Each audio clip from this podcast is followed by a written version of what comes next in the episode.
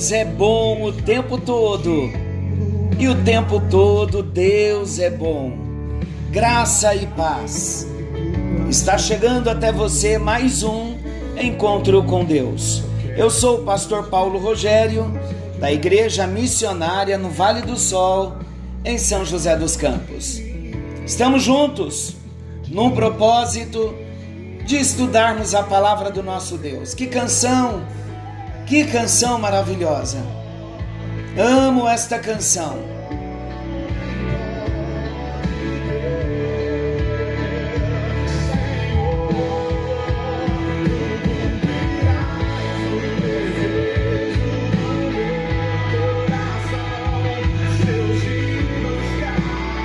Glória a Deus! Vamos estudar a palavra de Deus.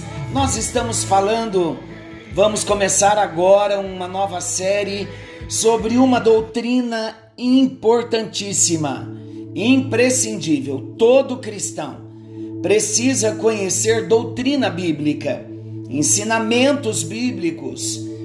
O apóstolo Paulo, ele advertiu a Timóteo dizendo que haverá tempo em que os homens não suportarão a sã doutrina e se recusarão a dar ouvidos à verdade, entregando-se a fábulas.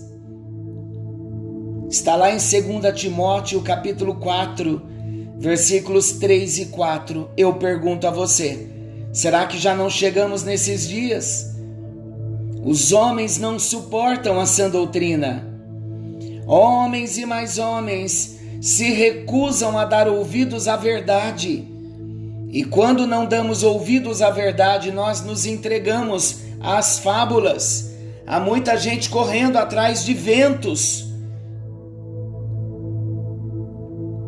O apóstolo Paulo também avisou a Timóteo que os homens apostatarão da fé.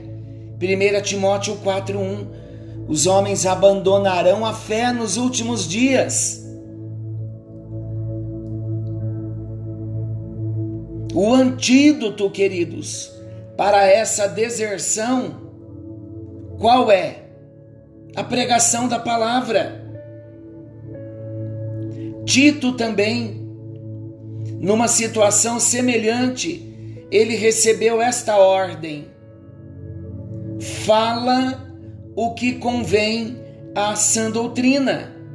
Tito 2, 1, Paulo escrevendo a Tito. O ensinamento, queridos, da palavra impediria o afastamento da verdade. Sabia que a característica dos dias atuais é justamente esse afastamento que Paulo previa? é a época em que os homens são levados ao redor por todo vento de doutrina. Vento de doutrina, toda falsa doutrina, falsos ensinamentos. Efésios 4:14. Mas com toda certeza também, uma das maiores razões para essa inconstância na fé é a ignorância da verdade causada pela negligência em relação às doutrinas da palavra de Deus. Então, quando nós falamos de doutrina, nós falamos de princípios elementares da palavra de Deus que vão embasar a nossa fé cristã e nos conduzirá de uma forma madura, equilibrada na nossa vida cristã. Eu quero fazer uma leitura primeiro da palavra de Deus. Pegue a sua Bíblia. Eu quero ler com vocês Gálatas, capítulo 3, do versículo 17 ao versículo 24. Vou começar. Gálatas 3, 17. E digo isto: uma aliança já anteriormente confirmada por Deus, a lei, que veio 430 anos depois, não a pode abrogar de forma que venha a desfazer a promessa. Porque se a herança provém de lei, já não decorre de promessa, mas foi pela promessa que Deus a concedeu gratuitamente a Abraão. Qual, pois, a razão de ser da lei? Foi adicionada por causa das transgressões, até que viesse o descendente, a quem se fez a promessa, e foi promulgada por meio de anjos, pela mão de um mediador. Ora, o mediador não é de um, mas Deus é um. É porventura a lei contrária às promessas de Deus? De modo nenhum, porque se fosse promulgada uma lei que pudesse dar vida, a justiça, na verdade, seria procedente de lei. Mas a Escritura encerrou tudo sob o pecado, para que, mediante a fé em Jesus Cristo, fosse a promessa concedida aos que creem. Mas antes que viesse a fé, estávamos todos, estávamos todos sob a tutela da lei e nela encerrados para essa fé que de futuro haveria de revelar-se. De maneira que a lei nos serviu de aio para nos conduzir a Cristo a fim de que fôssemos justificados por fé. Vamos prestar atenção. Vamos falar de um modo bem simples, numa linguagem bem simples, para que cada um de nós venhamos ficar apaixonados pelas doutrinas bíblicas. E logo após termos estudado esta doutrina da salvação, a soteriologia, nós venhamos nos interessar e estudar as outras doutrinas da Bíblia Sagrada. O cristão, quando pensa em doutrina, geralmente acha ser um assunto que pertence à sala de aula do seminário ou à estante da biblioteca do pastor. Não é assim? Muitos pensam: ah, a doutrina bíblica não é para mim deixa para o pastor, para a liderança da igreja. Muitos pensam que doutrina é um assunto que não deve ser levado para os membros da igreja ou para qualquer cristão ou aqueles que são vivem a prática como filhos de Deus. Queridos, Entretanto, se nós não tivermos conhecimento das doutrinas da palavra de Deus, nós vamos continuar espiritualmente imaturos e nós seremos facilmente arrastados por qualquer vento de doutrina. Existem alguns conceitos doutrinários muito importantes na palavra de Deus que todo cristão precisa saber. Todo cristão deveria tomar conhecimento do que dizem as Escrituras com relação a assuntos como a graça de Deus, a regeneração, a substituição, a redenção, a justificação, a santificação, a segurança da salvação citando apenas alguns. E é o nosso propósito nesta série do encontro com Deus, falando de doutrina, da soteriologia, é nosso, é nosso propósito. Nesta série de estudos apresentar algumas das verdades da palavra de Deus de um modo bem simples e comum, verdades preciosas que nós vamos usar na nossa vida como alicerce, a fim de que sobre a doutrina, o conhecimento dela, nós venhamos construir a nossa vida cristã.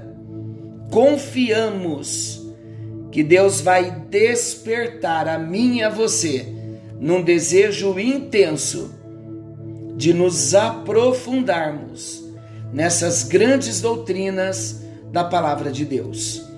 E a primeira grande doutrina da Bíblia, para a qual eu quero chamar a sua atenção, é a doutrina da depravação, ou como ela é popularmente chamada, a depravação total. É um nome estranho, mas é um nome correto e é uma doutrina muito séria. Para nós falarmos de todas as outras doutrinas, começando logo após essa, com a graça, nós precisamos primeiro conhecer a doutrina da depravação do homem, o real estado do homem após a sua queda, o que o pecado trouxe na vida do homem. Sabendo isto, vamos saber qual a nossa condição como homem que herdamos o pecado de Adão. E logo após termos esse entendimento, vamos então valorizar o que Jesus Cristo fez por nós na cruz do Calvário. A doutrina da depravação total, ela é geralmente mal compreendida, porque a maioria das pessoas entende por depravação total que o homem é completamente mal. Entretanto, meus amados, se nós aceitamos como correta essa ideia de que o homem é completamente mal, imediatamente a nossa teologia será questionada, porque conhecemos muitos homens que não são tão maus assim. Alguns que são bondosos, gentis, generosos, úteis em seus lares e nas comunidades onde vivem, não é assim? Mas quando nós conhecemos o que a doutrina da depravação nos ensina, nós vamos então entender que o homem está na pior situação possível. E há uma grande diferença entre ser o pior e estar na pior situação possível. Até aquele homem generoso, aquele vizinho, aquela pessoa que não mata ninguém, que não rouba de ninguém, aquela pessoa que ajuda a todo mundo. Quando nós conhecemos a doutrina da depravação total, nós vamos ver que aquele cidadão não é o pior de todos os homens, muito pelo contrário, é uma pessoa boa, uma pessoa generosa.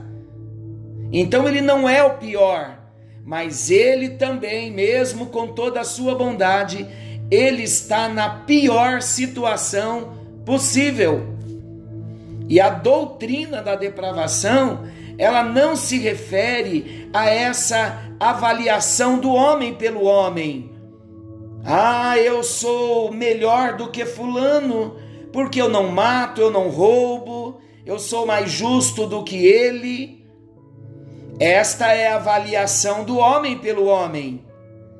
Só que a doutrina da depravação total, ela não se refere à avaliação do homem pelo homem, mas a doutrina da depravação total se refere ou refere-se a avaliação do homem por Deus. Há muitas gerações nós vimos recebendo ensinamentos sobre a evolução, a qual vê o homem numa espiral ascendente, a subir cada vez mais acima das profundezas de onde se originou esperando-se que um dia finalmente ele alcançará as estrelas. Essa ideia, queridos, é tão amplamente aceita que nós chegamos a pensar às vezes que há tanto de bom no pior indivíduo, que afinal o homem não pode estar assim, em tão má situação? Vamos entender que quando comparamos os homens uns em relação aos outros, sempre encontraremos alguém que se encontra abaixo de nós na escala moral ou ética, no exemplo que eu dei há pouco, e essa comparação nos dá um sentimento de autoaprovação. Mas as Escrituras não avaliam os homens pelos homens, muito pelo contrário. As Escrituras medem os homens em relação ao Deus que os criou. A criatura é medida pelo Criador, revelando-se assim a sua imperfeição. Chamamos a sua atenção para algumas citações da Bíblia que mostram como Deus avalia a humanidade, o homem sem Jesus Cristo e o homem como consequência da sua queda. Um ser caído, pecador, morto nos seus delitos e pecados, precisando do Salvador, Jesus Cristo. A doutrina da depravação não tem tanto a ver com a conduta do homem, quanto com o seu estado, nem tanto com o seu comportamento, quanto com a sua condição diante de Deus. Em Gálatas 3:22 nós lemos: "Mas a escritura encerrou tudo sob o pecado". E nesta passagem então, vemos que Deus fez uma declaração universal, um pronunciamento que caracteriza todas as criaturas. Toda a raça humana é classificada como estando debaixo do pecado, precisando de um Salvador. Senhor nosso Deus e querido Pai, introduzimos o nosso assunto sobre a depravação total e começamos a descobrir, pelo que a tua palavra nos diz, que nem o homem mais generoso, mais bondoso que existe, ele pode alcançar a salvação pelos seus méritos. Muitas vezes, ó Deus, vamos em velórios de pessoas tão generosas e nós dizemos: se este, se esta não alcançou o céu, ninguém mais alcançará. E nós avaliamos os homens pelos homens. E a tua palavra, Senhor Deus, não faz esta avaliação.